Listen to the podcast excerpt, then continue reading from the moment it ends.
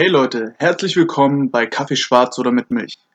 Diese Folge wird gesponsert bei Brain Effect, denn ich starte meinen Tag immer mit Rocket Coffee und Rocket C8 MCT Öl. Auf die Frage, wie ich meinen Kaffee trinke, Kaffee schwarz oder mit Milch, ist auf jeden Fall die Basis erstmal Rocket Coffee und C8 mit einem Schuss Hafermilch. Viel Spaß bei der nächsten Folge. Zwar Hallo, mein Name ist Lea. Moment, ich mache nochmal Hallo, mein Name ist Lea und ich bin heute zu Gast beim Podcast Kaffee schwarz oder mit Milch. Wunderschönen guten Morgen, Lea. guten Morgen. Wir haben ja, ähm, es ist tatsächlich am Morgen. Es ist so genau 10 Uhr und äh, das ist tatsächlich Kaffeezeit. Ähm, wie, trinkst, wie trinkst du deinen Kaffee? Mit viel Milch. Ze zeig mir den mal. Du hattest den in so einem großen mhm. hatte Macchiato-Glas mit viel Milch. Irgendwelche Milch oder ist es Hafer, Soja? Normale Milch. Ganz normal. 1,5% Fett. 1,5% Fett. Wir hatten ähm, das zwischendrin, glaube ich, mal, ähm, wo du nach Berlin mal zu Besuch kommen wolltest. Ähm, wo ich irgendwie gefragt habe, was wäre eure Kaffeewahl? Und da habe ich ja reingeschrieben, ein Cortado Pumpkin Spiced Latte ähm, mit Schnickschnack. Das wäre so die Berliner Variante auf, ähm, ja, ich trinke meinen Kaffee halt mit Milch ein bisschen.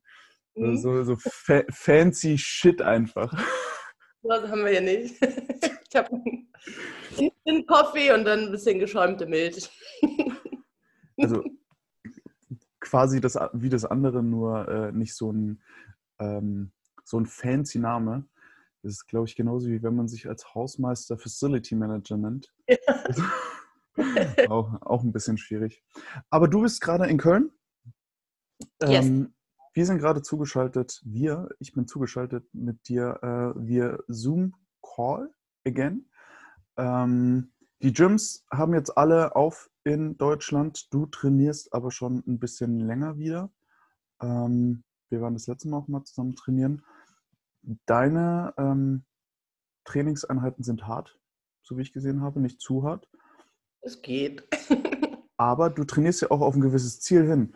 Ähm, du hast äh, ganz schön abgeräumt, so wie ich die letzten Jahre, also wenn man die letzten Jahre so mal Revue passieren lässt. Was hast du alles abgeräumt? Ja, ich war viermal deutsche Meisterin im Kraft-3-Kampf oder im Powerlifting und habe den deutschen Rekord im Kreuzheben mit 210 Kilo und den Totalrekord mit 450 Kilo. Aber ich mache mittlerweile mehr, nur es gibt ja leider keine Wettkämpfe, wo ich das sagen kann. Aber das ist also vergleichbar, wo, also erstmal brutale Leistung, ähm, vor allem viermal hintereinander. Oder war mhm. da zwischendrin eher?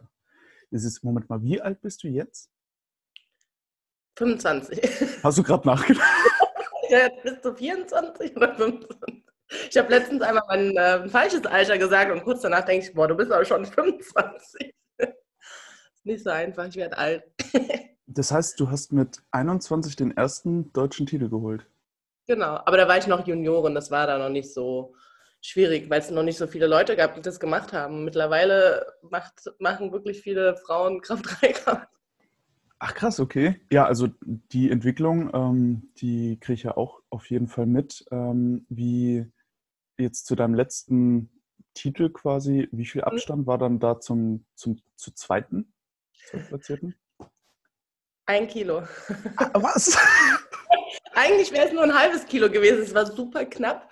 Das Coole ist halt, man hatte die drei Disziplinen Kniebeuge, Bankdrücken, Kreuzheben und jeweils drei Versuche, ähnlich wie beim Gewichtheben, Reißen, Stoßen. Und beim Kreuzheben ist halt das Gute, wenn man da am stärksten ist, dass man die Letzte ist. Und wenn man einen deutschen Rekord macht, kann man eben um ein halbes Kilo steigern, sonst kann man nur um zweieinhalb Kilo steigern. So, und dann konnten wir halt genau auf das halbe Kilo eigentlich stecken, was ich für einen Sieg brauche. Wow. ja, und dann sollten die Scheibenstecker 209,5 stecken, weil ich damit genau 449,5 gemacht hätte. Meine Konkurrentin hatte 449. Die haben sich dann aber versteckt, waren so viele kleine Scheiben. Da hatte ich 210 gehoben und ja, bin dann Deutsche Meisterin geworden. Also du hast aus Versehen zu, zu viel gehoben? War das Ja, ein auch, ein halbes Kilo? Das ist, wie, äh, wie sagt jemand immer, das ist wie ein, äh, wie ein Hamster oder wie so ein, wie so ein Meerschweinchen. Ja. Okay, also ähm, was wird dann als erstes? Wird zuerst gesquattet, Mhm, genau. Drei Dann- Versuche. dann wird gebencht und dann wird gedeadliftet. Jetzt ähm, trainiere ich ab und an auch ähm, mit einem guten Bekannten, also Josh, den kennst du ja auch. Klar. Ähm, Big Dog, Grüße gehen raus. Ähm, ähm, und der hat mir dann zwischendrin auch mal gesagt, wie tatsächlich diese, ähm, es gibt ja immer diese drei Lichter, Mhm, das genau. sind dann drei Kampfrichter. Zwei sind an der Seite und einer ist vorne irgendwie, kann das sein? Genau. Ah, okay, ja. Und die müssen quasi, ähm, dann, die haben dann ein Fähnchen, entweder ein weißes oder ein rotes. Und wenn du den Lift machst, korrigier mich bitte, wenn ich falsch liege. Alles gut, Ähm, ich lasse mal reden. Ich, genau, und am Ende dann, ja, war alles falsch. Ähm, ähm, und dann, wenn man den Lift eben ordnungsgemäß hochgebracht hat, dann äh, gibt es entweder ähm, ein Fähnchen weiß oder ein Fähnchen rot und man muss zwei von drei kriegen. genau. Okay. Das ist ja relativ einfach, aber es ist gar nicht so einfach in der Durchführung, könnte es sein? Ja, also ich finde, Kraft-3-Kampf ist nicht so technisch anspruchsvoll im Vergleich zu anderen Sportarten, wenn man das Hm. mal so ehrlich sagen kann. Wenn man das jetzt mit Touren vergleicht oder Turmspringen, Turmspringen finde ich Kraft-3-Kampf schon relativ, ähm, ja, wie soll man sagen, machbar für die breite Masse, sage ich mal. Also ich glaube, dadurch ist der Sport jetzt auch so gewachsen, weil viele im Fitnessstudio sind und dann denken, hm, Kraft-3-Kampf, so könnte ich auch mal probieren. Ja. Also es ist erreichbarer, sage ich mal. Bist du irgendwie fürs Turmspringen, sage ich mal, oder für bestimmte Sportarten die Technik kannst, wie Tennis, dauert es halt lang. Und im Kraft-3-Kampf, jeder kann eigentlich ein Gewicht vom Boden aufheben. Sieht vielleicht am Anfang noch nicht technisch super aus, aber das ist halt der Vorteil an dem Sport. Und deswegen, glaube ich, entwickelt er sich gerade so in so eine positive Richtung, dass immer mehr teilnehmen an Wettkämpfen. Ja, also gerade das Technische, ich hätte jetzt fast das Wort stumpf in den Raum geschmissen, aber es ist ja, es ist ja kein stumpfes Pumpen. Ähm, es ist schon mit einer gewissen ähm, Trainingssteuerung natürlich mit, äh, mit drin. Und ähm, jeder, der schon mal ähm, ja, Deadlift-mäßig irgendwie sich ähm, äh, also ZNS-mäßig zerstört hat, der, ähm, der weiß, äh, dass so eine gewisse Steuerung auch fürs zentrale Nervensystem vielleicht ganz gut wäre, bevor man sich jedes Mal eigentlich so Max-Out-mäßig an, an Deadlift ranwagt. Ähm, wie sieht es denn bei dir jetzt über die Jahre auch aus mit deinem Trainingsplan? Wie hast du dich da auch vorbereitet? Beziehungsweise, ähm, wie sieht dein Nutrition Game aus? Also erst Training oder erst Nutrition? Entscheide du. Okay, also ich muss sagen, ich habe ja vor, also Kraftsport habe ich ja ungefähr mit 19 angefangen. Ich bin ja jetzt 25, also seit sechs Jahren. Habe erst CrossFit gemacht, dann Gewichtheben, dann Kraft-3-Kampf. Und ich muss sagen, am Anfang habe ich schon sehr viel trainiert. Sechsmal die Woche, niemals einen Tag ausfallen lassen, komme was wolle. Und auch mehr auf Hypertrophie trainiert, also so im Bodybuilding-Style, sage ich mal. Und mittlerweile bin ich so der Meinung, weniger ist mehr. Also ich trainiere auch eigentlich nur noch viermal die Woche, weil eben, wenn man ab einem bestimmten Ni- Niveau ist, also ich sage jetzt mal, bei mir ist es, ziehe im Training auch schon mal 200 Kilo, braucht der Körper einfach seine Zeit, um sich zu erholen. Und das ist halt schwierig, wenn du sechsmal die Woche ballerst, egal ob jetzt nur Pumpen oder schweres Training, der Körper braucht einfach seine Erholung, um eben so schwere Lasten bewegen zu können. Und deswegen bin ich so ein bisschen vom Training her zu ja, weniger ist mehr. Also ich bin jetzt nicht fauler, aber ich mache jetzt nicht mehr so viel wie vorher. Einfach auch, um mich nicht zu verletzen. Mhm. Es ist gerade so ein bisschen ähm, einfach nicht durchdrehen. Also ich habe immer das Gefühl, wenn man jung ist, dann ähm, fühlt man seinen Körper so ein bisschen, als ob man unverletzbar wäre. Und so, ja, ich kann auch zweimal am Tag trainieren, ganz, ganz easy. Ähm, ist vielleicht mal ein bisschen zu viel. Ähm, hattest du da in der Zeit ähm, jemanden, der gesagt hat, hey, fahr vielleicht auch mal runter oder war das so eine eigene Eingebung oder Erfahrung vielleicht auch, wo du sagst, ja, okay, ich war jetzt zweimal verletzt und mir geht es auch nicht gut nach vier Wochen durchtrainieren, ähm, mache ich vielleicht doch mal ein bisschen langsamer. Ja, eher, dass ich das selber dann gesteuert habe. Hm. ähm, und mir gesagt habe, okay, wir müssen mal irgendwie was ändern. Weil ich bin dann immer so, ich hatte dann eine Verletzung, ne? dann war natürlich alles doof. Und nach der Verletzung, dann kommst du langsam wieder, bist vorsichtig und irgendwann bist du, okay, fuck jetzt, ich bin wieder unten Sigma. Und dann habe ich halt auch, ich, ich studiere auch Sport und dann hast du ja auch viele Sportkurse. Dann hatte ich zum Beispiel den Gewichtheberkurs und war natürlich euphorisch und habe schön viel gemacht, weil ich auf einmal durch die Kraft vom Kraft-3-Kampf auch im Gewichtheben viel stärker war. Und da muss man dann halt eben so ein bisschen sag mal, erwachsen sein und sich sagen, okay, du schaffst wahrscheinlich jetzt auch mehr, aber denk langfristig und zersäg dich jetzt nicht wieder. Ja. Ähm, du studierst ähm, Sport und ähm, auf Lehramt. Genau, Sport und Französisch. Also ich habe gewechselt, ich habe vorher Sportwissenschaften studiert und jetzt habe ich den Easy Way genommen. den Easy Way quasi auch, ähm, damit du dich ein bisschen mehr auf deinen Sport konzentrieren kannst? Mm, ja, vielleicht auch, aber hauptsächlich, hauptsächlich weil ähm, ja, ich den Beruf als Lehrer einfach auch cool finde. Hm. So, ich bin nebenbei auch noch Schwimmlehrerin für kleine Kinder und hm. habe halt gemerkt, das ist irgendwie voll mein Ding und die Kinder lieben mich. und Lehrer ist eigentlich auch ein entspannter Job. Vor allem reise ich auch sehr gerne und ich glaube, das Problem ist eben, wenn man sich selbstständig macht im Bereich als Trainerin, es ist mit dem Urlaub so eine Sache, weil man ja eigentlich immer so ein bisschen erreichbar sein muss für seine Kunden, sage ich mal. Und als Lehrer hast du halt im Sommer deine sechs Wochen Sommerferien und ich muss sagen, das ist auch ein Grund. Selbst, selbst und ständig. Und ähm, ja, als Lehrer hast du, also ich bin ja in Bayern groß geworden, da hast du alle sechs Wochen auf jeden Fall Ferien. Oh. Irgendwelche Ferien, also auch so mhm. irgendwas. Und Augsburg hat tatsächlich ähm, die meisten Feiertage noch dazu. Die haben noch einen stadteigenen Feiertag. Perfekt. Also Lehrer in Augsburg, da hat man schon viel frei. Ähm, jetzt zu deiner Nutrition dazu zu kommen. Jeder, der dein Instagram-Profil auch nur ansatzweise mal äh, durchgestalkt hat, hat gesehen, dass du nicht nur super strong bist, sondern auch super lean sein kannst. Braucht man das für, äh, fürs Powerlifting an? Bitte? Sein kannst. Kannst. du kannst super lean sein. aber, aber braucht, man, braucht man jetzt das für äh, einen Powerlifting-Wettkampf oder ähm, ja, ja. Nee, ich war einfach zu schwach, um in der Klasse zu gewinnen, in der ich eigentlich bin. Also ich wiege so um die 80 Kilo, das ist so mein natürliches Körpergewicht, sage ich mal.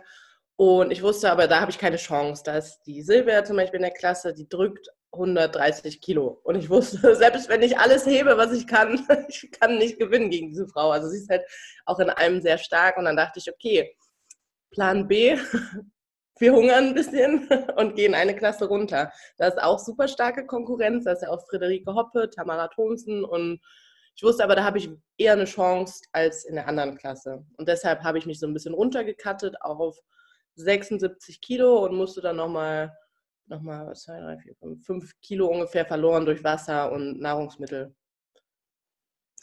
Das Thema hatte ich jetzt schon auch mit äh, Rike und auch mit Josh. Ähm, Watercut. Ja, mhm. also erst einmal natürlich in die Gewichtsklasse reinkommen. Ähm, Josh wiegt ja ungefähr ähm, sechs Kilo weniger, der startet ja bis 74 Kilo. Mhm, genau. Ähm, der zieht aber auch gefühlt 100 Kilo mehr als jeder andere. Ich habe keine Ahnung, was aus diesem, was dieser Junge macht. Ähm, aber ja, also es ist äh, jedes Mal dieser Watercut, der kommt zumindest hoch, dass ich das höre. Aber ist es wirklich so essentiell, ähm, Wasser zu cutten? Und ähm, da gibt es ja auch geteilte Meinungen dazu, weil so ein Wassercut ist ja oft nicht unbedingt angenehm für, für, für viele. Und ähm, wenn man so seine Gewichtsklasse gut halten kann und vielleicht über, über das Jahr auch ähm, trainingsmäßig sich an das Gewicht gewöhnt und auch an, an seine Klasse, also an sein Klassengewicht an sich, braucht man ja auch nicht zwingend einen Wassercut.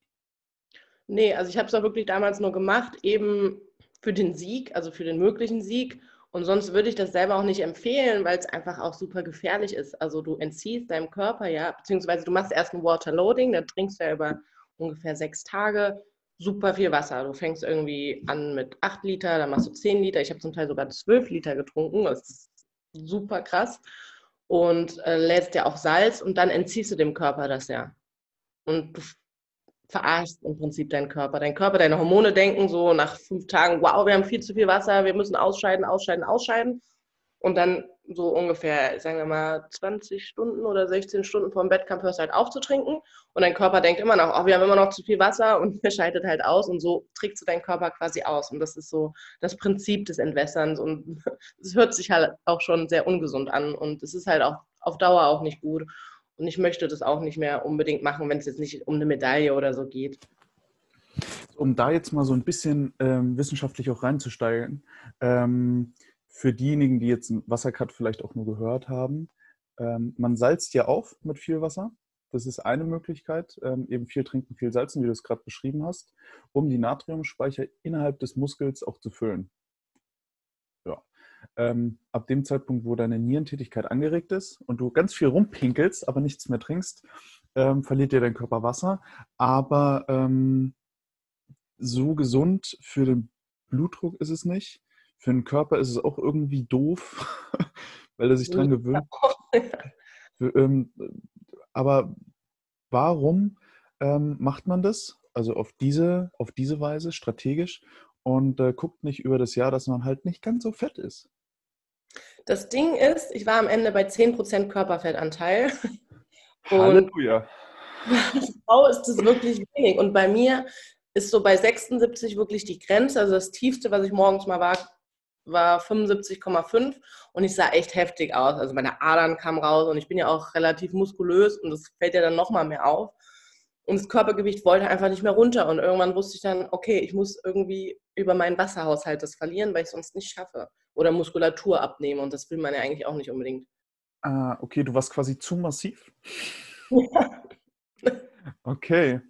Ähm, krass, also ich höre viele Geschichten über auch Einrappen über Nacht, ähm, dann gibt es nochmal Derivate, wo so ein bisschen ähm, Wasser durch noch zusätzliche ähm, Supplements ähm, eben ausgeschieden wird. Mhm. Welchen Weg würdest du jetzt eher vielleicht jetzt auch im, im, Hinblick auf die letzten Wettkämpfe gehen? Würdest du sagen, okay, grundsätzlich in der Klasse fühle ich mich wohl, ich versuche vielleicht in der Klasse zu bleiben, anstatt halt vielleicht wieder eins runterzugehen, nur um den Sieg zu holen? Oder wäre das jetzt für dich einfach so Ähm, ich muss einfach stärker werden, dass ich das mache. Das ist meine Motivation. Einfach stärker werden, ja.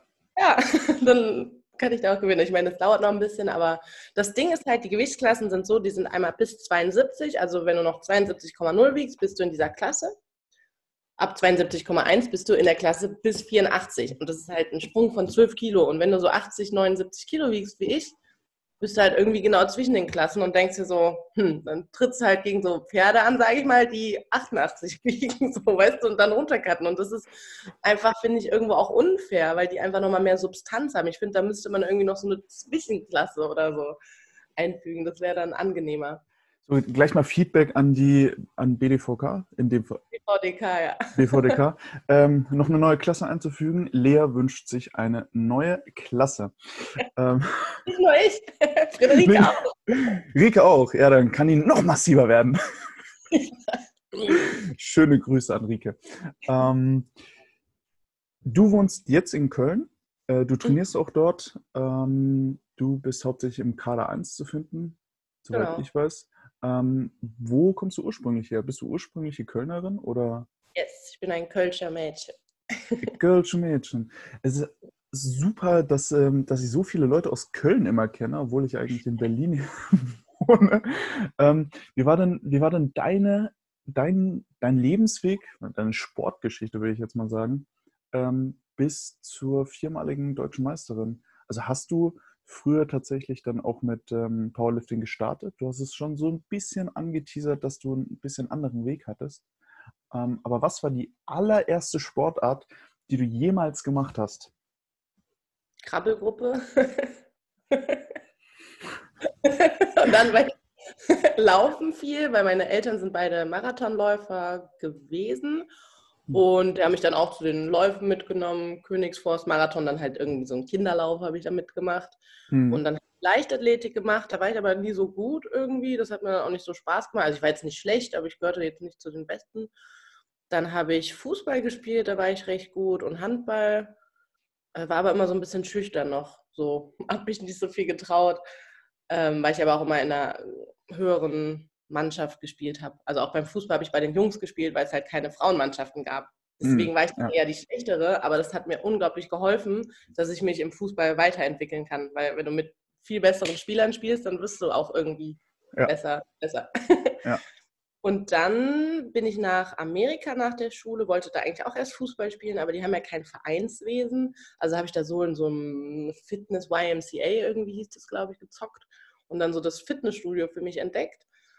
Ja, und das wurde dann schnell langweilig. Da hat mir jemand, so ein Trainer gesagt, mach doch CrossFit, das könnte was für dich sein. Dann habe ich CrossFit probiert und fand da das Gewichtheben so interessant. Und das habe ich dann direkt in Deutschland weitergemacht, im Kölner Athletenclub. Das ist auch der älteste Verein in Deutschland. Und dann habe ich mich irgendwann zersägt, weil ich jeden Tag trainiert habe und jeden Tag schwer. Ich hatte halt auch noch keinen Trainer und auch keine Ahnung, wie das so funktioniert von der Trainingslehre her. Und ähm, dann wurde ich am Knie operiert und dachte danach so, hm, was machst du jetzt? Machst du Bodybuilding? Da kannst du ja auch mit leichten Gewichten arbeiten. Aber ähm, Knieoperation kam vom Fußball, nicht vom Weightlifting, oder? Nee, vom Weightlifting, weil ich ja... Tatsache. ja. Ich habe halt trainiert wie so ein Ursus. Ach, krass, okay. Das war eigentlich nicht schlimm gewesen, aber es war eine Überlastung an der Patellasehne. Ja. Die war halt entzündet und chronisch entzündet. Du hast ja noch Sportstudium, du musst ja auch noch super viel machen. Und es ging einfach nicht weg. Und irgendwann waren da so knöcherne Strukturen. Und dann haben wir gesagt, okay, komm, operieren wir. Also ich habe auch einen super Sportarzt, der selber noch mit 70, glaube ich, Hochsprung-Weltmeisterschaften macht. Also der hat auf jeden Fall Ahnung und betreut auch super viel Sportler. Und da meinte er, das ist eine kleine OP, die machen wir minimalinvasiv und danach, seitdem Knock on Wood, ist es wieder gut. Krass. Okay, habe ich so noch nicht gehört. Das erste, was mir jetzt zu Knieverletzungen eingefallen wäre, wäre tatsächlich Handball oder Fußball gewesen. Aber da wurde ich geschont. da hatte ich nur Bänderrisse immer, wenn ich umgeknickt bin. Oder ja, Halleluja. Ausge ausgekuhlte Finger und äh, ganz oft einen Ellenbogen ins Gesicht. Ähm, okay, du hattest dann eine Knieoperation vom Weightlifting, CrossFit. Ähm, wie bist du dann zum Powerlifting gekommen? Ähm, ich bin dann erstmal, wollte ich Bodybuilding machen, weil ich dachte, ich kann ja eh nicht mehr so schwere Gewichte bewegen. Und ich war ein kleines Naivchen und dann ging es irgendwie so um Anabolika und so. Und ich dachte so, hä, nee, das will ich doch gar nicht nehmen. Also ich dachte halt, das, das läuft alles ohne. Ähm, ja, und dann habe ich schnell gesagt, nee, ich will nicht in diesem Bodybuilding-Bereich, so wenn das so voll ist mit Steroiden und was auch immer. Und äh, bin dann in den Kraft-3-Kampf gekommen.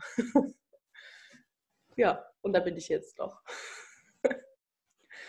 Ähm, ja, Steroide im Bodybuilding-Bereich. äh, kleine, kleine Story von meiner Seite. Ähm, ich saß einmal in einem Fitnessstudio in Warschau. Ähm, in Warschau habe ich gearbeitet, saß in einer Umkleide und habe mich einfach umgezogen. Und neben mir waren zwei, lass sie 18 oder 19 gewesen sein, ähm, die sich eine Nadel gegeben haben in der Umkleide. Und ähm, also ich nehme mal an, das war Testo. Ähm, tatsächlich war das aber so äh, gang und gäbe einfach, dass da niemand was gesagt hat. Nur ich saß da mit irgendwie Fragezeichen auf dem Kopf und habe mich echt gewundert. Jetzt ist äh, der Bodybuilding-Bereich ja oft sehr vor, also es sind sehr viele Vorurteile dem gegenüber. Ähm, wie sieht es denn im Powerlifting-Sport aus? Wird da gestofft? Ich glaube, überall wird gestofft, aber ähm, Powerlifting ist halt eine vom Deutschen Sportbund anerkannte Sportart und dort wird eben auch von der NADA mhm. aus trainiert, also von der Nationalen Anti-Doping-Agentur. So, und wenn du in einem Nationalkader bist, bist du auch in diesem Adams-System von der NADA. Das heißt, du musst immer angeben, wo du bist, damit die dich jederzeit random kontrollieren können sehr nervig, wenn man viel unterwegs ist, wie ich. So, Rike, gib mir mal deine Adresse für das System. Ja, also die könnten mich halt jederzeit kontrollieren. Und ich glaube, in Deutschland ist es unglaublich schwierig, wenn man eben in einem Nationalkader ist, dass man dann stoffen kann. Wie, wie läuft das ab? Ähm, kann ich mir das so vorstellen, ähm, ich bin gerade zu Hause ähm, hier in Berlin und ähm, es ist ähm, Freitag 16 Uhr. Es klopft an der Tür und äh, da steht jemand mit einem ähm, kleinen Plastikbecher vor mir und sagt, kannst du gerade mal in den Becher pinkeln? Läuft es tatsächlich so oder ist es eher so, ähm, hey, äh, hier von der NADA, bla bla bla, äh, wo sind Sie denn gerade? Wir würden gerne ähm, einen Test machen. Kriegt man das per Brief? Oder ähm, wie, ja, wie, wie läuft es ab? Also so, Fun Fact muss ich jetzt erstmal sagen, ich bin ja erst seit einem Jahr im Kader und davor ähm, wurde ich von, man kann die Athleten als verdächtig melden bei der NADA. Da muss man so ein Formular ausfüllen, was schreiben. Und ich wurde damals, das wusste ich aber erst im Nachhinein, als verdächtige Athletin von einer gemeldet. Nein! Das ist total krass. Und ich wurde bei jedem Pups-Wettkampf kontrolliert. Und ich war damals auch nicht wirklich stark. Also ich wog so 85 Kilo, habe gebeugt 125 Kilo, Benchpress hatte ich 100, Benchpress hatte ich 60, 65 Kilo und Kreuzheben hatte ich 150. Also jetzt nicht schwach, aber auch nichts Krasses. Aber ich war halt schon immer sehr muskulös und die muss mich wohl gemeldet haben, weil sie sich dachte, so, so kann man doch nicht aussehen. Ja, und dann wurde ich halt bei jedem Wettkampf kontrolliert. Ich glaube drei, vier Mal oder so. Und irgendwann dachte ich, das kann doch nicht sein, die kommen immer direkt zu mir. so. Ja, habe ich dann im Nachhinein herausgefunden. Und seitdem ich aber im Kader bin, kontrollieren die mich nicht, obwohl ich jeden Tag angebe, wo ich bin. Und ja. Wow. Was, ich ich, ich frage mich gerade, was da, ähm, was die Intention von jemandem ist, zu sagen, oh ja, der sieht äh, ganz gut muskulös aus, den äh, melde ich jetzt mal, weil man, äh, da muss man ja richtig Paperwork ausfüllen, wie du gerade gesagt hast. Eben, und du musst auch eigentlich wirklich einen konkreten Hinweis haben. Also wenn ich jemanden in der Umkleide sehe und der sich spritzt oder irgendwelche viele Medikamente sehe und mich schon immer gefragt habe, nimmt ihr was, dann ist das nochmal eine andere Sache. Aber nur wenn man bei Instagram ein Bild sieht, wie ich mein, weiß nicht, speckiges Sixpack in die Kamera halte, dann ist man noch nicht, also das war für mich auch so krass, als ich das erfahren habe. Ich wusste es ja erst nicht. Ich habe es ja letztens quasi erst herausgefunden. Und dann dachte ich mir, jetzt macht es Sinn, dass sie mich immer kontrolliert haben. Wow. Wow, ich okay. Das ist verstörend für Leute, die mit Kraft-Dreikampf anfangen wollen. das ist eher die Auto. Das ist, das ist das Begrüßungskommando. Du wirst jetzt erstmal getestet bei jedem Wettkampf, ob das auch ähm, läuft. Ach, krass. Ähm, Kenne ich so tatsächlich nicht. Der einzige CrossFit-Wettkampf, auf dem ich bisher war, war in Belgien und da war die NADA auch unterwegs. Echt, die NADA? Ähm, die ist eigentlich nicht bei CrossFit. Okay, jetzt, äh, jetzt äh, bringst du mich in eine doofe Lage. Es könnte nicht die NADA gewesen sein. Ich weiß ja, nicht, wer in Belgien zuständig ist, aber sowas wie die NADA? Frage mich nicht. Ja. Es waren auf jeden Fall welche dabei. Ähm, ich glaube, auch das ist keine anerkannte Sportart. Also das stimmt, aber ähm, es waren welche da, die tatsächlich geguckt haben nach denjenigen, die äh, stoffen weil ähm, der Wettkampf auch mit ganz gut Geld ausgezeichnet war. Ähm, auf jeden Fall waren die russischen Athleten ganz schnell weg. Ich möchte da jetzt, ich möchte da jetzt auch niemanden ähm, irgendwie zu nahe treten, aber naja. Ähm, du ähm, hast jetzt vier, vier Titel. Wie, wie sieht es dann aus in Zukunft? Möchtest du einfach für dich nochmal mehr Titel holen? Wäre das so, ähm, ab 8 ist man ja quasi, quasi King of Kotlet. So, also acht, acht in Folge. Ja, hier Ronnie Coleman, The King. ähm, acht oder wo, wo siehst du jetzt dein Ziel? Und vor allem ähm, Studium, du fängst ja auch irgendwann mal das Arbeiten an, auch wenn du als mhm. Lehrer ganz viel Freizeit hast. Ja, also ich muss ja erst noch meinen, also erstmal den Bachelor zu Ende machen. Den wollte ich eigentlich dieses Semester zu Ende machen, aber wegen Corona ist das ja alles so ein bisschen schwierig, ja, Studie durchzuführen. Deswegen habe ich das aufs nächste Semester verlagert und mache dann meinen Master und würde halt ja weiter gerne einfach stärker werden, so das Beste aus meinem Potenzial rausholen. Und so, ich träume so ein bisschen davon, mal den Europarekord mir zu holen im ähm, Kreuzheben. Also ich bin relativ gut im Kreuzheben im Vergleich auch zu den anderen Disziplinen.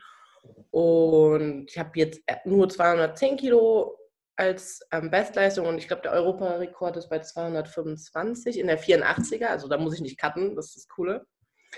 Ähm, ja, und da träume ich so ein bisschen von. Das, so, das wäre schon echt cool, wenn man mal so einen internationalen Rekord hat. Oder eine Medaille, das wäre auch cool, aber so ein Europarekord wäre schon schön. also ist aber auch schon verdammt viel Stuff. Ne? Also wenn ich äh, in, in meinem Fitnessstudio immer die süßen Mädels ähm, lockerflockiges rumänisches Kreuzheben mit 40 Kilo machen sehe, ähm, sind 290 ja schon echt. Ähm, 225. 225, 290. Ich habe dich, ich habe deine Ziele. habe ich noch keine Frau geschafft. Der Weltrekord ist bei 60, glaube ich, oder 255. Schon heavy. Aber se- selbst das sind natürlich Zahlen. Ähm, da muss man als Mann auch erstmal hinkommen. Ja.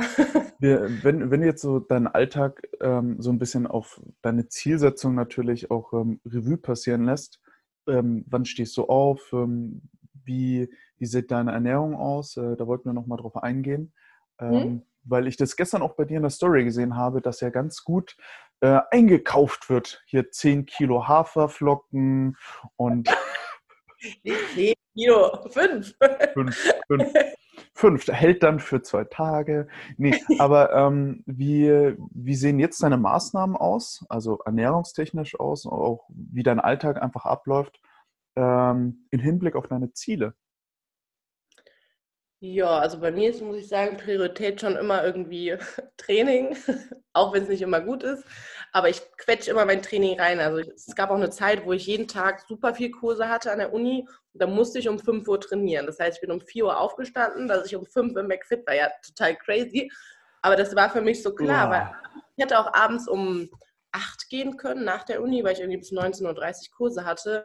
Aber da habe ich keinen Bock gehabt. Im McFit weißt du ja, wie es abends ist. Ja, vor allem in Köln. Also du kannst nicht trainieren, ne? Und die Leute, ach, die sind halt auch alle so ein bisschen, ja, ich weiß nicht, nicht so höflich, stinken. Äh, Da muss ich jetzt aber mal eine, eine Lanze für Berlin brechen. Ich hatte noch nie Probleme, abends in Berlin trainieren zu gehen. Ich wurde niemals dumm angemacht.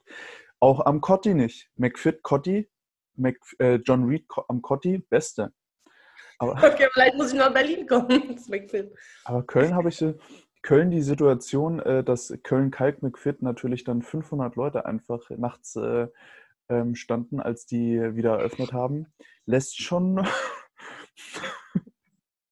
nachdenklich stimmen. Aber äh, fernab dazu, dein Training. Dein Training, früh, ganz früh aufstellen, so ein Early Bird. Hm, Mache ich auch, aber jetzt in Corona bin ich ein bisschen faul geworden, muss ich sagen. Und äh, stehe halt nicht mehr um 5 Uhr auf, weil ich ja, habe ja keine festen oder nicht viele feste Termine. Und ich kann ja viel von zu Hause aus machen. Also ich schlafe auch schon mal bis 8, 9 Uhr. aber ähm, ja, aber viermal die Woche Training, Ernährung versuche ich. Also ich ne- nutze die eine App. Ich mache mal ein bisschen Werbung von RP Strength, wenn ich das darf. Es gibt natürlich auch andere Apps, die man nutzen kann. Ja, wird alles rausgepiept. nee, Spaß. Ähm, okay, ähm, also du hast einen Nutrition Coach oder eine Nutrition App laufen? Das ist eine App, also die passt es auch wöchentlich an, je nach Ziel. Also man kann halt entweder Gewichtszunahme als Ziel, Abnahme oder halten.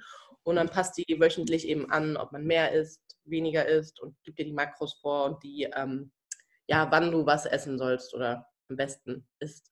Ach, cool. Ja. Das ist Also ein ja, günstiger Ernährungsberater. das äh, ist ja gar nicht so schlecht. Ich kenne nur ähm, MyFitnessPal. mhm. Äh, die ist auch ganz nett. Ähm, mittlerweile esse ich halt einfach, weil ich Hunger habe. Ähm, aber ich habe auch keine Ziele, die so äh, hoch sind. Ähm, wie sieht dann dein Alltag weiter aus? Du musst ja studieren irgendwo. Mhm. Ähm, du trainierst viermal die Woche, das heißt, du hast drei Tage Rest. Ja, also vier bis fünfmal die Woche. Manchmal mache ich noch so einen fünften Fun-Day, wo ich nur so ein bisschen Brust, Bizeps, Nacken. wo sowas passiert, worauf ich halt Bock habe. So nichts Schweres, aber ich verarsche meinen Körper so ein bisschen, weißt du? Ah, okay. Ähm, wie, wie ist denn dann dein Split? Also hast du dann ähm, bei fünf bis sechs Trainingseinheiten, machst du dann ähm, zweimal Bench, zweimal ähm, Deadlift, zweimal ähm, Squat oder ist es mehr so ein Oberkörper, Unterkörper Ich oder mache immer Ganzkörper, also ich mache jeden Tag Bankdrücken, also viermal die Woche Bankdrücken und zweimal die Woche Kreuzheben und zweimal die Woche Kniebeuge und immer ein bisschen Variation. Ach, krass. Ja. Wie äh, trainierst du in Muskelkater rein oder ist es eher so eine Sache, wo du sagst, du kriegst keinen Muskelkater? Ich kriege eigentlich keinen Muskelkater. Ich bin ja gewöhnt an die Belastung, also ich bin ja die Belastung gewöhnt und ich bin mache ja auch nicht super viel, dass ich dann nur Brustübungen mache. Ich habe dann Bankdrücken als Beispiel, habe ich fünf Sätze, a vier Wiederholungen und die sind jetzt auch nicht maximal schwer. Weil Mhm. wenn du bis ans Limit trainierst, dann kannst du nicht viermal die Woche Bankdrücken. Also es ist so, die Intensität ist so ein bisschen niedriger, weil ich eben viermal die Woche drücke. Wenn ich jetzt nur zweimal die Woche drücken würde, würde ich natürlich schwerere Gewichte bewegen. Und ich vertrage Mm. einfach im Oberkörper recht viel Volumen, ohne mich zu verletzen. Deswegen fahre ich das da so ein bisschen. Und im Bankdrücken trainiere ich so im Schnitt mit 80 Kilo. Also meine Bestleistung, oder ich habe jetzt in meinem Trainingswettkampf 102 gedrückt. Und äh, also ich trainiere nicht so nah am Max. Das ist, deswegen kann ich das öfter machen. So, und Kreuzheben geht halt nur zweimal die Woche oder Kniebeuge. Ich glaube, ich würde auch stärker werden, deutlich stärker werden, wenn ich es öfter trainiere, aber ich habe schnell mal eine Überlastung irgendwie in der Hüfte, Knie, da will ich so ein bisschen aufpassen. Deswegen Mhm. mache ich auch zweimal die Woche. Habe auch schon mal sechsmal die Woche gebeugt. Gott, sechsmal die Woche beugen. Ich würde, ich würde keine Treppe mehr hochkommen. Geht- Man gewöhnt sich halt dran, ne? Das ist wie, weiß ich nicht, wie spazieren gehen oder laufen, joggen. Wenn du das jeden Tag machst, kriegst du ja auch keinen Muskelkater davon. Wenn ich jetzt mit dir laufen gewesen bin, dann habe ich erstmal Schüttelfrost zu Hause. ne? So, und da kommen wir zu einem unheimlich interessanten Thema. Äh, wir waren ja zusammen äh, 10 Kilometer knapp laufen. Mhm. Jetzt warst du noch mal sieben Kilometer laufen Mhm. zwischendrin. Gehört Laufen zu deiner Trainingsroutine mit dazu oder ist es so ein Fun-Gimmick? Denn ähm, wenn ich Powerlifter frage, die kommen ja die Treppen fast nicht hoch, ohne ins Schwitzen zu kommen. Ähm, Grüße gehen raus an Josh. Sagen, weißt du, Josh? Der, der schwitzt natürlich nicht, aber Cardio ist auch nicht sein Freund. Ähm, aber wiederum zum Beispiel Rike, ähm, die kann auch ähm, mega ballern. Also ausdauermäßig ist sie halt auch echt krass drauf. Ähm, wie passt es dann bei dir mit rein? Also eigentlich laufe ich gar nicht, aber ich muss sagen, seitdem wir zusammen laufen waren, Fun Fact, bin ich auch ein bisschen motivierter, das öfter zu machen, weil es einfach, du kannst es direkt machen. Ich muss sagen, beim Krafttraining ist ja, du fährst hin und machst dich ein bisschen warm irgendwie und laufen ist so, ziehst die Schuhe an und läufst los. Das finde ich auch so ein bisschen cool und überhaupt bewege ich mich seit äh, der Quarantäne so ein bisschen sehr viel weniger. Also es ist für mich schwierig, auf meine Schritte zu kommen und sonst hatte ich über 20.000, ohne dass ich jetzt Schritte sammeln gehe. Und Mhm, jetzt ist ja. so, boah, ich muss irgendwie, ich versuche draußen zu telefonieren und jetzt will ich halt auch laufen gehen. So, ich fange jetzt an mit, ich weiß nicht, sieben Kilometer, 40 Minuten, 35 Minuten, dass ich mich so langsam steigere, dass ich mich einfach ein bisschen mehr überhaupt bewege. Es muss ja jetzt kein super schneller Lauf sein, so einfach für die Bewegung. Und ich glaube, das ist auch gut für die Regeneration, dass man sich eben bewegt. Als Powerlifter auch. Ja, ja, genau, dieses auch als Powerlifter. Also ich habe ähm, nicht das Gefühl, aber wenn man so total in einer Sportart drin ist ähm, und dann so scheuklappenmäßig immer nur diese Sportart vor sich hat. Ähm, Mhm. Früher war es bei mir halt viel Handball, dann war es natürlich auch viel CrossFit. Ähm, dann arbeitet man ja immer für die Zielsetzung, die man irgendwann mal erreichen möchte. Und ähm, hat vielleicht, also man verliert nicht den Spaß am Sport, aber man geht immer mit so einem gewissen Druck auch hin. Mhm. Und laufen, du willst in, wahrscheinlich in naher Zukunft kein Marathon laufen, Nö. ähm, hat aber sowas ähm, Thera Therapeutisches, so ein bisschen, man, man chillt so ein bisschen beim Laufen. Ja, man hat so Podcast, am liebsten natürlich meinen. ähm, aber man, man, man hat so ein bisschen ähm, eine Leichtigkeit. Man sieht viel. Ähm, und bei dir um die Ecke ist ja auch mega schön. Ne? Ein paar Seen drumherum, die ganzen Enten. Ähm, bisschen Wald, also das ist ja genau die perfekte Mischung. Ja, deswegen, also es ist kein Druck, das, das stimmt auch, das mag ich sehr, weil im Training hast du immer deine Gewichte und es fühlt sich auch immer irgendwie schon mal so ein bisschen unangenehm an, sage ich mal, so, weil du musst die Spannung halten und Technik und beim Laufen ist jetzt keine große Technik, du läufst halt einfach, das ist ja jetzt nicht irgendwie ja, auf Geschwindigkeit oder dass ich einen Wettkampf machen möchte. Also es ist ein Ja. ganz anderer Gedanke, es ist eher so der Gesundheitsgedanke und ich muss sagen, Kraft-Dreikampf ist als Leistungssport ja kein Gesundheitssport. Ne? Ich glaube, keine Sportart ist auf einem sehr hohen Niveau Ge Gesundheitssport. Nee, Außer das vielleicht- Art oder so. ist Synchronschwimmen. Aber ja, und das finde ich ganz cool, auch so in der Natur zu sein und ja, so ein bisschen sich mehr zu bewegen. Jetzt kommt die ähm, allseits beliebte Frage, ähm, die normalerweise immer in Bewerbungen gestellt wird. Ich finde sie furchtbar, aber das ist immer sehr interessant, was äh, meine, meine Interviewgäste darauf antworten. Ähm, Lea, Wo sehen, Sie, wo, wo, sehen Sie sich in drei Jahren? Äh, in drei Jahren habe ich hoffentlich meinen Master fertig und bin im Ref und hoffentlich nicht gestresst. und krieg's hin, weiter viermal die Woche zu trainieren, muss mich sehr organisieren und vielleicht habe ich ja dann irgendwie mal eine Medaille im Kreuzheben geschafft oder einen Europarekord. Das wäre schon echt cool. Da muss alles gut laufen, aber wenn alles gut läuft, dann steht dem nichts im Wege. Quasi auch der siebte Titel äh, Deutsche Meisterin und dann noch Europa. Das wäre auch cool. Und hoffentlich nicht verletzen. Einfach, wenn ich mich nicht verletze, dann bin ich auf einem guten Weg. Das ist tatsächlich sehr, sehr wichtig, stimmt. Ähm, wie sieht es denn dann privat aus? Also ich meine, du bist ja dann ähm, auch ein paar Jährchen älter, du bist dann 28, gehe ja schon ordentlich auf die 30 zu. Ähm, wie, wie sieht es bei dir mit, ähm, mit Familie, Kindern ähm, in die Richtung aus? Denn das ist ja auch, ähm, sage ich jetzt mal als Sportler natürlich auch so eine Gegenwelt zu der sportlichen Leistung. Habe ich mir schon Gedanken gemacht, aber Kinder ist noch so ein bisschen zu weit weg bei mir. Also ich glaube, das Problem ist auf dem Leistungssport, ist man so ein bisschen, muss man so ein bisschen egoistisch sein, weil man ja sein Ziel vor Augen hat. Mhm. Und ich glaube, es ist, es ist bestimmt auch machbar, aber es ist deutlich schwieriger eben, wenn man ein Kind bekommt, weil das ja unterbricht das Training und ich bin da ich noch nicht so bereit für. Das kann ich mir natürlich vorstellen. Ich habe äh, gesehen, dass äh, ganz viele Crossfitter äh, Frauen, die jetzt äh, letztes Jahr bei den Games relativ frühzeitig rausgeflogen sind, dann auch erstmal ähm, Kinder in die Welt gesetzt haben. Das ist mir auch aufgefallen. So, also, so ein richtiger Babyboom. Ja, das ist jetzt Zeit und ähm, vielleicht kommen die dann wieder, vielleicht kommen die nicht wieder. Das ist natürlich auch sehr, sehr schwierig. Weiß ich gar nicht. Ich bin keine Frau. Ende 20. Aber an alle Frauen, die Kinder gekriegt haben, wir können ja ganz gerne mal Feedback geben, äh, wie da der ähm, äh, quasi zurück in den Leistungssport geschehen ist für euch jetzt. Ähm, Lea, zu, zum, zu einem großen, runden Gesamtbild äh, fehlt äh, nur noch eins, und zwar so ein kleiner Tipp, den du aufstrebenden Powerlifter Frauen, auch Männern gerne, ähm, an, an die Hand geben würdest, ähm, die jetzt so ein bisschen aus deiner Erfahrung rauskommt ähm, und auch als Trainerin, vielleicht auch als Lehrerin, ähm, denen du einfach ein bisschen was auf den Weg geben möchtest, was äh, dir hilfreich gewesen wäre, wenn es ähm, jemand zu dir Anfang deiner Karriere gesagt hat?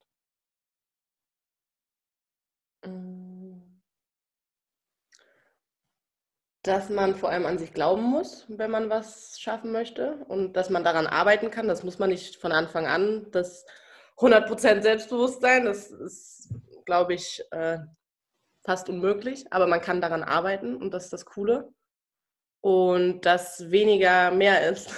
Also gerade, dass man nicht immer jedes Training oh, so ein Grind da raushauen muss. Das kannst du im Wettkampf machen. Aber im Training würde ich nicht zu nah immer an den schweren Gewichten arbeiten. Weil so viel Fails, wenn man was nicht schafft, das ist auch nicht so cool für, ja, fürs Selbstbewusstsein. Also ich habe in meiner Vorbereitung schaffe ich immer alle Gewichte zu 99,9 Prozent. Aber was hat dir dann die letzten Jahre so mit am meisten geholfen, ähm, einfach diesen, diesen Rat auch ähm, Folge zu leisten? Also war das die eigene Disziplin oder war das jemand, der ähm, außen, also quasi neben dir stand, als Trainer, als guter Freund, als Trainingspartner, wie auch immer, der dann auch mal gesagt hat, du Lea, du brauchst jetzt keine 300 Kilo beugen, ähm, mach mal in ein paar Jährchen oder sowas. Ja, also mein Heimtrainer hat mir da sehr viel geholfen und auch, ich hatte auch einen Mentaltrainer, das hat mir auch viel geholfen, da habe ich viel über mich gelernt und mich auch sehr viel mit der Materie einfach beschäftigt, weil ich früher der größte Schisser war, wenn ich wusste, oh Gott, ich muss heute schwer heben, da konnte ich schon eine Woche vorher nicht schlafen, weil ich so Angst hatte, dass ich das nicht schaffe und dass ich halt diesen Gedankengang von, ich habe Angst, dass ich nicht schaffe, sondern dass ich denke, boah geil, ich schaffe das bestimmt. So, da muss man sich so ein bisschen austricksen. Da muss man aber auch an sich arbeiten. Ich meine, du hast jetzt ähm, auch schon viel Trainingserfahrung hinter dir. Du hast ja auch gute Leute von außen geholt. Ähm, Wäre es äh, mega cool, wenn wir wieder zusammen laufen gehen. 15 Kilometer sind angedacht. Easy. Easy. Und, mit dir äh, mit mir, ja, am, am Rheinufer entlang, da kann man ja echt äh, weit, weit äh, durchballern. Ähm, hat mich mega gefreut, dass du dir Zeit genommen hast für den, äh, ähm, den kurzen Podcast mit mir, ein kurzes Interview. Und äh, wir sehen uns ähm, in Köln oder in Berlin. Du bist herzlich willkommen in Berlin. Danke. Oder bei irgendeinem Event, wenn hoffentlich wieder Events sind. Dann bestimmt auch. Wir haben es doch schon in Berlin gesehen bei den Urban Fit Days. Stimmt. Lang her. Du warst am Barrels-Stand. Noko-Stand? Noko, ja. Noko. Schöne hm. Grüße an Noko. Hashtag Werbung. Hashtag Werbung. Dann wünsche ich dir erstmal einen wundervollen Tag noch und äh, wir sehen uns. Danke. Tschüss.